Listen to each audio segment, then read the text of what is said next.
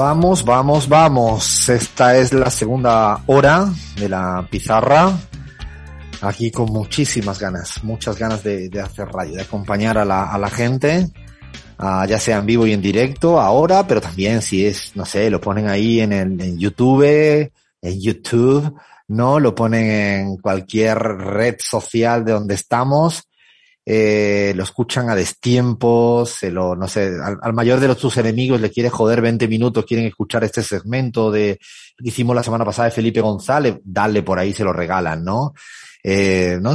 A cualquier cosa, está permitido cualquier cosa, cualquier cosa está totalmente eh, permitido siempre que hablen mucho, mucho, mucho de la pizarra que seguimos al aire en Argentina, en AM750, en Ecuador, en Radio Pichincha, en Bolivia, en Patria Nueva, en México, en Sonora, en Radio Sonora, en Sin Antena en Paraguay y en la base en público en España, que ahora además le, les damos muchos besitos y mimitos y caricias significativas, se decía así, a la gente que nos sigue por esa por esa vía. Esa vía además, sorpresas en septiembre, ¿eh? sorpresas en septiembre con público, con la base, sorpresas, no saben, no, ni mi equipo sabe ni mi equipo sabe las sorpresas que se vienen en septiembre en ese espacio. Ni mi, ¡ay, Dios mío! Lo que van a, viene de todo ahí, viene de, viene de todo. Ya van a, ya van a entender por qué. A ver, tenemos ahora dos cosas. Antes hay una noticia que se nos ha pasado y queríamos comentarla muy brevemente de un país que le vamos dando cada vez mayor importancia y elecciones a la vista. Mayo, eh, perdón, abril, año próximo, 2023, Paraguay, ya hemos venido comentando. Y bueno, el personaje, yo diría, más importante de la política y del poder económico en el Paraguay, ¡boom! Noticia. Hablamos de Horacio Cartes. Lean, ¿qué ha ocurrido? Significativamente corrupto. Es lo que dijo el, el secretario de Estado de Estados Unidos, Anthony Blinken, al referirse al expresidente Horacio Cartes. Eh, lo hizo también a, través de un mensaje del embajador de los Estados Unidos en aquel país, Mark Osfield, que anunció que el expresidente paraguayo Horacio Cartes tiene denegado el acceso a los Estados Unidos, a los Estados Unidos él y toda su familia por corrupción. Se mencionó que durante la presidencia de Cartes hubo acciones que socavaron la estabilidad de las instituciones democráticas de Paraguay al contribuir a la percepción pública de corrupción e, e, impunidad dentro de la oficina del presidente del Paraguay. Te cuento una pequeña anécdota que también lo vincula con Argentina, Alfredo Horacio Cartes. No sé si recordás en plena cuarentena, en el año 2020, eh, a principios del año 2020, cuando en Argentina nadie podía entrar y salir del país, eh, Mauricio Macri se tomó un avión privado y se fue a Paraguay a reunirse con Horacio Cartes. La excusa era que era una reunión que tenía que ver con su nueva y flamante función en la FIFA, que todavía no sabemos bien qué hizo como presidente de la Fundación FIFA el presidente argentino Mauricio Macri. Se tomó un avión que le puso el propio Horacio Cartes para ir y volver en el día. ¿Será que le debía algún favor al expresidente? ¿En qué negocios están metidos estos dos expresidentes, Alfredo? O sea, por transitividad. La, no, por transitividad, ¿no? Eh, un amigo de un significativamente corrupto es un poquito corrupto, no lo sé, no lo sé, lo dejo ahí en tres puntos suspensivos. Lo que me divierte mucho del lenguaje diplomático es cómo utilizan la terminología. Siempre me impresiona mucho. De hecho, es la precisión del lenguaje diplomático es muy interesante. Significativamente corrupto, ¿no? Ustedes imaginan putear a alguien y decirle, usted es significativamente guapo usted es significativamente hermosa, ¿no? O sea, como, hay una suerte de énfasis, ¿no? Con la terminología diplomática, que es como muy de bisturí, ¿no? Significativamente corrupto, ¿no? ¿Qué, qué lenguaje, ¿no, Abraham? Compás, no, eh, me sorprende todo esto que escucho, eh, porque además, no sé si están enterados, ¿no? Lenín Moreno se ha radicado oficialmente en Paraguay, ¿no? Ya no, no, no. Sí, sí, sí, sí comisionado para asuntos de discapacidad para la OEA, su amigo Luis Almaro, lo ha mandado a Paraguay con todos los viáticos, con todos los, con todos los Dios los cría y ellos se juntan, ¿no? Sí, sí, es inquilino de Asunción, les, comento, ¿no? Por si a alguien le interesa saber dónde está Lenín Moreno, está Paraguay. Tienen un grupo de WhatsApp que se llama Los Significativos. Los significativos, qué nombre, qué palabra, madre mía de mi vida. Esta es que es muy buena, significativamente corrupto, te lo juro. Yo es que tú estás en el fragor de la batalla, ¿cómo vas a putear a alguien diciéndole ¿no? Significativamente honesto, son únicos, la verdad que hay que aplaudirle. Bueno, señor Horacio Cartes, habrá saber lo que ha hecho usted para que los Estados Unidos haya dicho esto. No lo de ser corrupto, sino que más me llama la atención es que lo digan. Algo ha ocurrido ahí, ya nos vamos a enterar en, en algún momento. Bueno, Ahora tenemos un especial que yo tengo muchísimas ganas de escuchar, muchísimas ganas de escuchar. Yo estoy maravillado y recomiendo de una manera, pero así mm, significativamente, es el término que voy a utilizar desde ahora hasta el final, significativamente, a un libro que me ha apasionado. Lo empecé a leer en junio, lo, lo terminé muy pronto, es maravilloso, se llama El Impostor. Javier Cercas, un escritor verdaderamente recomendable. No es novela, pero parece novela. Eh, es realidad. Y El impostor, aquí la gente que nos sigue en Twitch, yo lo pongo aquí, y es un libro maravilloso, es una historia real. Bueno, a consecuencia de esto, esta semana le planteaba a, Chris, ¿será el único caso importante del impostor, eh, de un gran impostor? Cris, has encontrado cositas y ahora hacemos la ronda de preguntas. ¿Has encontrado, dime si has encontrado impostores o impostoras en el mundo que llamen poderosamente la atención, en América Latina, no sé, en la pizarra, donde sea? Bueno, Alfredo, he encontrado, y claro que sí, he encontrado impostores significativos en lo largo de la historia porque eh, de verdad que sus hazañas son, son, sí, son de ficción, ¿no? Son de ficción totalmente. Eh, hay que tener mucho talento y eso sí que tienen ellos y ellas para, bueno, fingir, ¿no? inventarse personalidades, identidades, eh, conocimientos. Em, así que bueno, yo, yo, por ejemplo, un impostor que se me viene a la cabeza ahora mismo, eh, no sé, Juan Guaidó, ¿no? Que de repente está imposicionado como presidente de Venezuela. Pero bueno, hay otros casos que son incluso más extremos que, que esto que nadie sabe y más o menos van en la línea de lo que relata el libro que, que acabas de recomendar. Fíjate, eh, Chris, y para el resto, que una de las cosas que aprendí en el libro es que para ser un buen impostor hay que meter las mentiras en medio de las verdades.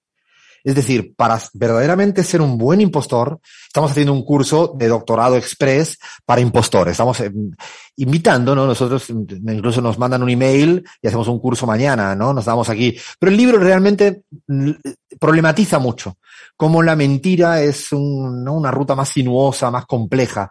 E incluso si la mentira hace mal o la mentira no es para hacer mal, Uh, hay mucho debate, alguna vez lo hicimos en una editorial.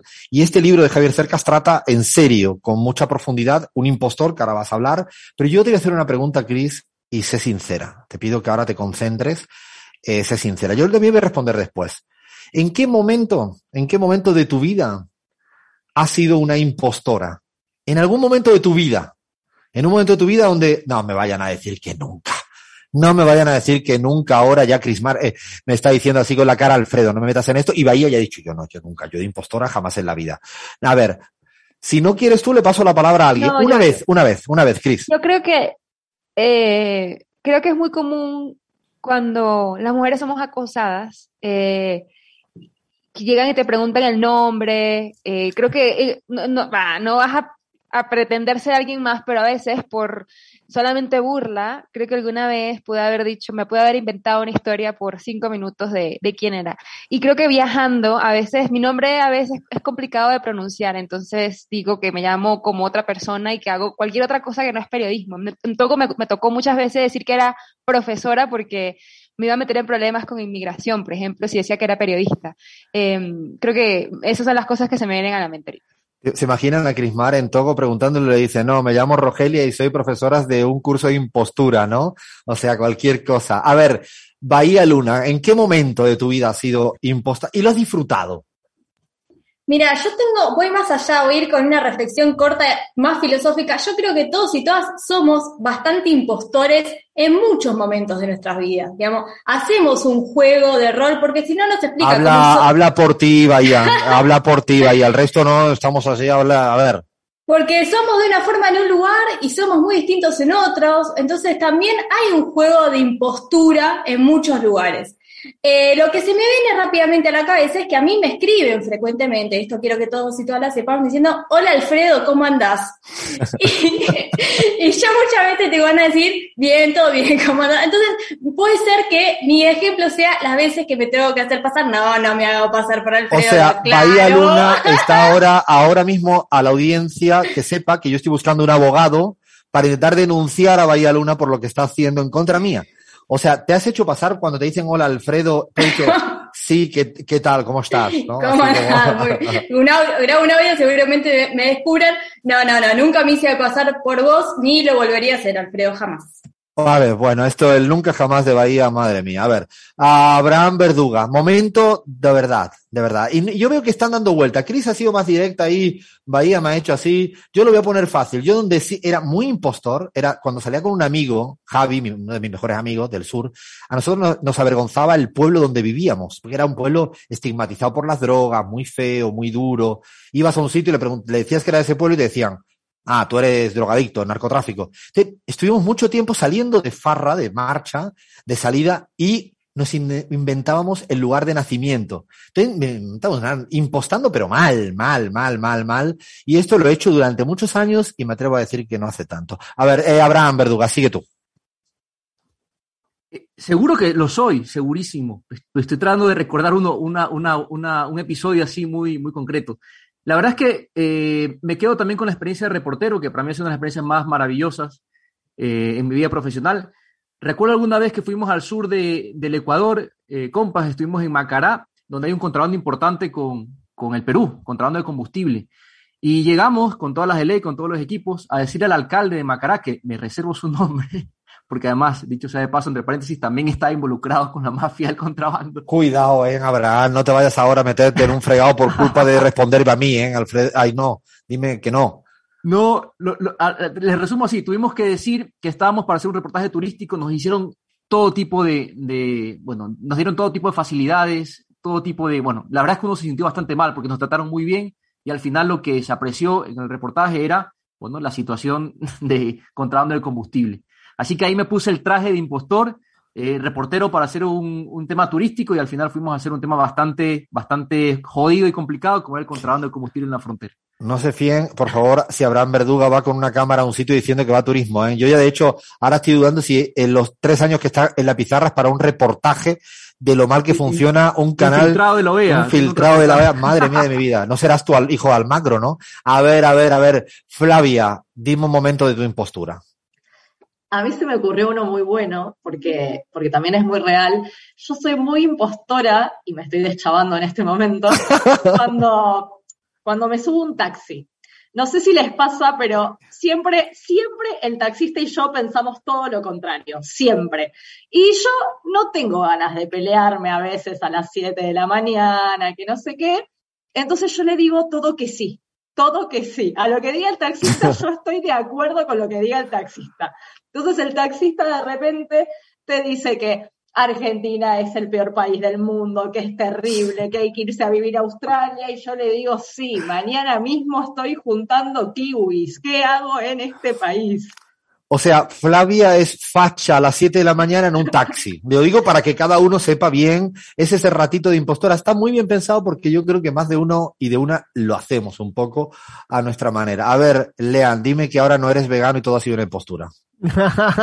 no, Alfredo, yo voy con una anécdota mucho menos épica quizás, pero eh, en Argentina, lamentablemente, el, eh, para ir a la cancha, si sos eh, hincha del club visitante, no podés ir, ¿no? Entonces yo, hace poco, antes de la pandemia, fui, quería ir a ver a Nueva Chicago, un partido decisivo contra Platense, que hoy por hoy está en primera, y conseguí entradas para irme a la platea de Platense. Platense estaba peleando el ascenso, nosotros no estábamos peleando por nada, es más, estábamos en los últimos puestos. Pero yo fui igual y por suerte te tengo el recuerdo de, de, haber ganado ese partido y haber festejado internamente, pero me gustó comerme un poco el personaje del plateísta local oh, pero es caliente, lo peor, es lo peor.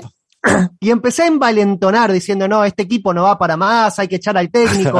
y alrededor mío todos empezaron a comentar lo que yo estaba comentando. Entonces fue una furia plateísta contra los jugadores y contra el técnico que en parte yo contribuí a generar. Me encantó, lo disfruté muchísimo. Le mando, le mando un gran abrazo a los hinchas de Platense, sobre todo al amigo Tony Coleman, que es de Platense, pero la verdad es que me saqué el gustito.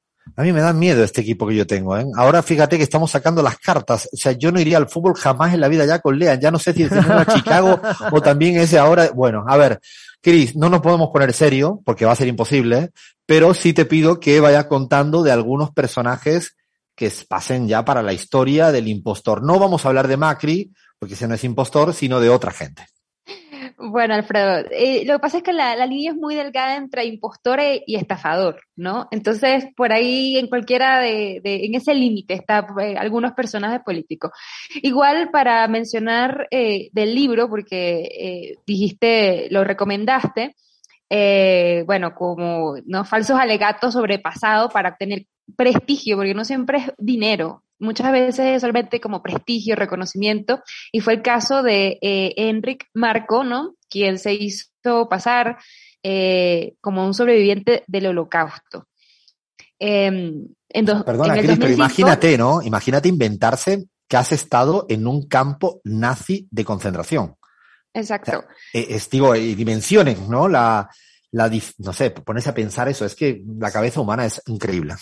Así es, Alfredo. Así que bueno, dijo que, que era un superviviente del holocausto en el, y en el 2005 fue descubierto, ¿no? Lo arrinconaron, así que bueno, él tuvo que reconocer por su propia cuenta que eh, pues era mentira y que salió a Alemania en una expedición de trabajadores de españoles, eso sí es verdad, eh, pero no estuvo en un... De un programa franquista, o sea, se fue con un programa franquista que mandaba trabajadores españoles a Alemania, lo detienen en una cárcel alemana cualquiera y el tipo recuenta la historia de años después que había estado en un campo de concentración nazi.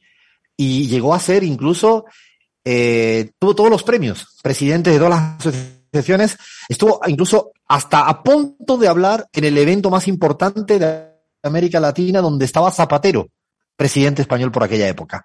La historia era, es, es fascinante, por no decir otra cosa. Así es, así que bueno, para no hacerles más spoiler, léanse el libro, que seguramente, como dice el Alfredo, está muy bueno. Hay, hay algunos casos latinoamericanos y yo quiero empezar por este que alguna vez nosotros lo habíamos comentado para hacerlo en fútbol y política, eh, pero bueno, se coló en los impostores y no lo puedo dejar de nombrar. Es el caso de una estrella de fútbol que nunca jugó un partido. Espérate, espérate, ¿cómo, cómo, cómo, cómo? A ver, lean esto hay que hacer un chequeo, ¿eh? Nunca no voy a hablar de ti, Alfredo, no se trata de ti ni de ah, Leandro. Bueno, menos mal. Se llama Carlos Enrique Raposo, es brasileño y bueno, eh, es un futbolista eh, que lo se conoció, ¿no? En el mundo del fútbol como Carlos Kaiser o Kaiser, ¿no? Un título que hace como eco de, de germánico, ¿no? Hace referencia eh, a, un, a, su parecido con alguno, algún otro jugador, aunque esta comparación es un poco grande porque en realidad él no se hizo pasar por nadie, ¿no? Se limitó a ser él mismo, sin embargo, eh, ocultando que era un negado para el fútbol. Realmente nunca pudo ser futbolista, pero no era bueno, no era buen futbolista. Así que bueno, su ingenio y amistad con alguna de las estrellas del fútbol brasileño lo recomendaron para fichajes, permitió que fuera contratado por clubes internacionales como el Botafogo, el Flamengo, el Paso Patriots, el Independiente o el Fluminense, pero durante más de dos décadas de carrera deportiva hizo todo lo posible para no disputarse ni siquiera un partido de fútbol. Eh, decidió retirarse a los 38 años, o sea que estaba ya... Sin haber jugado, estaba agotado sin haber jugado ningún partido. De, de, ser un impostor futbolista eh, y bueno, buscaba como excusas, ¿no? Artimañas para no jugar ningún partido, eh, como que llegaba directamente a los encuentros desde las discotecas, eh, se metía en peleas con los aficionados del equipo contrario para que lo expulsaran.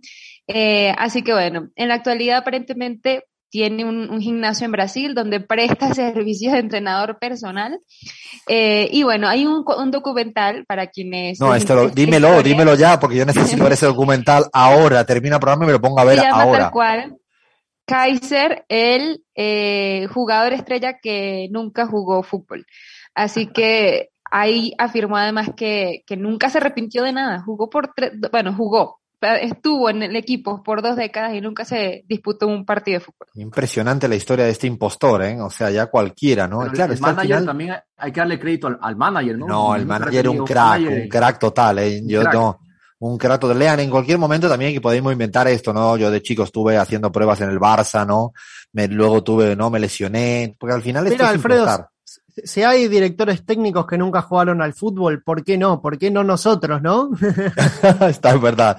Ay, ay, ay. Bueno, vamos a, hay más que sean no futbolistas? A ver, cuéntame de un ecuatoriano para que Abraham se ponga de los nervios. el único ecuatoriano que conseguí, ¿eh? Porque hay uno brasileño y uno ecuatoriano, los demás son españoles, así que ya habla. No, no, no, no, esa, esa cizaña no puede ser, ¿eh? Aquí quiero más reparto, ¿eh? En Argentina tiene que haber a patas, perdón, perdón, perdón. bueno, se llama Dante Reyes Moreno, ojito con el apellido Moreno, y entre 1966 y 1968 se hizo pasar por hijo de José Joaquín Trejos, expresidente de Costa Rica, cuando, o bueno, presidente de Costa Rica cuando, Ecuador, cuando en Ecuador era presidente Otto Arosemena. Eh, se llegó a hospedar en el Hotel Colón hasta que, bueno, la hija del presidente ecuatoriano lo descubrió. Pero no solo ahí, ¿no? Además de, hacerse pasar por el hijo de un presidente, eh, lo estuvieron buscando, lo descubrieron, lo estuvieron buscando, llegó a Cuenca y se hizo pasar por un vasco religioso para convencer al obispo que lo nombrara sacerdote de, del área, ¿no? Celebró bautizos, misas, matrimonios. Mi ídolo, ¿eh? Mi ídolo. ¿Cómo se llama, ¿cómo se llama el colega este? Dante, Pero Dante. Decidió, decidió retirarse antes de ser descubierto porque no había mucha ganancia con las limosnas o las mm, las cuestiones del dinero que le daban. Así que bueno. Eh, eh Está bueno, eh, perdone, pero pasarse por hijo de presidente y después pasar a ser no eh, sacerdote, ¿no? Es un crack total, ¿eh? hay que tener ingenio también Estás hablando, Cris, del, cuentero de Muisne, el famoso cuentero de Muisne, ¿no? El cuentero de Muisne, correctamente, así es, Abraham. Y eh, lo que lo hizo realmente famoso, ¿no? Una de sus fechorías más reconocidas y exitosas, estafas, ¿no? De impostura, fue haber vendido la torre del reloj municipal de Malecón Simón Bolívar de Guayaquil. Yo no sé si habrán... Esto es real, esto es real. Es que es, que es, un, es un, bueno, es una leyenda viviente, creo que todavía está eh, en una pena privativa de libertad. Pero efectivamente, eh, yo entiendo que tú conoces Guayaquil, Alfredo, la famosa torre del reloj, ¿no? Que está en el Malecón Simón Bolívar. La vendió este hombre con una habilidad espectacular a unos turistas extranjeros, no sé si eran ingleses, pero el tipo se hizo pasar por dueño de un patrimonio nacional, la Torre del Reloj, y se la vendió con papeles y todo, y se llevó una buena de dinero. Yo te digo a ti que esto es un problema de los bobos que quieren comprar cualquier cosa, ¿eh? O sea, también. Una venta ¿eh? legal, ¿eh? una venta legal, una venta legal, pero además vendió otras cosas, ¿no? La Plaza de la Rotonda, el Palacio Municipal y una calle peatonal de Urdesa, todo por mucha plata cuando en ese momento habían sucres. Así que bueno, Argentina, en Argentina hay los Beatles. ¿A quién es que le gustan los Beatles aquí? A, Bahía, que se congeló otra vez. Ah, no, está. No, se está. eh, bueno, aparentemente, ¿no? En 1964, cuando la Beatlemanía estaba en todos lados, ellas eran titulares de todos los periódicos, pues hubo uno que sorprendió a muchos y a muchas, y es que la noticia de que los Beatles eh, iban a viajar a visitar Sudamérica, ¿no? Ese mismo año, 1964. Así que bueno, muchísimos esperaban su, su llegada y finalmente en julio, cuatro jóvenes descendieron en el aeropuerto de Buenos Aires y bueno, muchos adolescentes parecían que el sueño le iba a ser realidad. Sin embargo, eran cuatro impostores. Se llaman Tom, Big, Bill y Dave, una banda eh, que no se llamaban The Beatles, sino The Beatles. Es un combo clon made en Estados Unidos y de hecho existe un mediometraje que se llama El día en que los Beatles vinieron a la Argentina, donde se cuenta Acá lo estoy viendo, lo, lo, googleé, está en la plataforma Cinear, ¿eh? está para verlo, voy a rever, no puedo creer lo que estás contando, Cris, no sabía. Es muy bueno. O sea, fíjense las historias, ¿eh? A ver, yo recopilando porque me encantan las historias. Estos que se hacen pasar por los Beatles. Luego hay otro que, que vende una torre en medio de una calle a unos, unos British perdidos, ¿no? Y para colmo un jugador de fútbol que nunca jugó y se pegó una carrera de 20 años en la elite del fútbol brasilero en este caso es, es tremendo porque fue el, empresario televisivo, el magnate de la televisión argentina, Alejandro Romay, quien lo había anunciado en el Canal 9. 9 correcto. un, dato, corto es que la gente se volvió loca y fueron, pero de a millones, a ver a los Beatles falsos. O sea, fueron furor, fueron famosos, muy famosos por muy pocas horas, estos grandes impostores. De verdad, te lo juro que es, que es alucinante.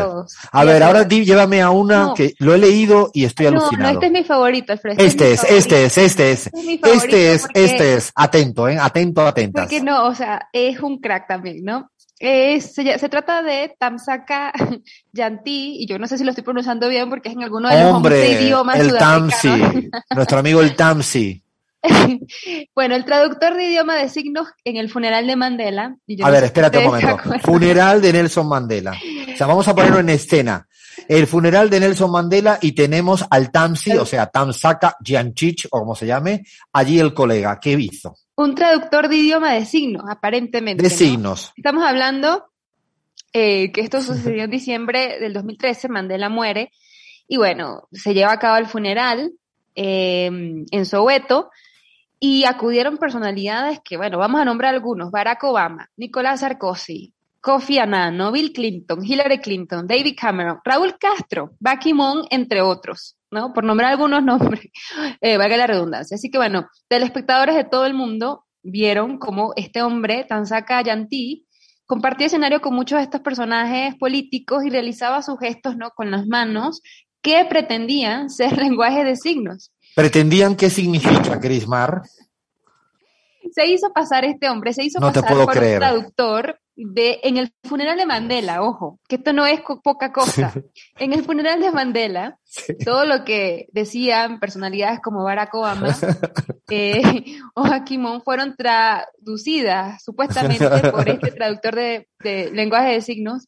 La verdad es que obviamente fue muy fácil reconocerlo, sin embargo, como hay tantos idiomas en Sudáfrica oficiales, hubo, hubo algunos que pensaron que era alguna versión de estos idiomas o, eh, de lenguas locales o que la, no entendía muy bien el inglés. Así que bueno, la Federación de Sordos de Sudáfrica alertó a las autoridades de que los gestos que él estaba realizando no correspondían a los lenguajes de signos y los responsables del evento no le hicieron abandonar el escenario, aún porque pensaron, como digo, que era una versión No, ya que estabas allá, que te haga lo que quiera el colega, ya que más Bueno, lo peor Es que, lo más chistoso es que el supuesto traductor, ¿no? El impostor no, traductor. No, no, no, no, no, nuestro traductor, nuestro querido y amado traductor, el Damsi. Alegó que, que todo había sido fruto de una alucinación. Dijo que había tenido, que había visto a dos ángeles descender al estadio y él sabía que estaba mal porque eso no era posible eh, sin embargo, pues él igual sintió que era su responsabilidad hacer esto.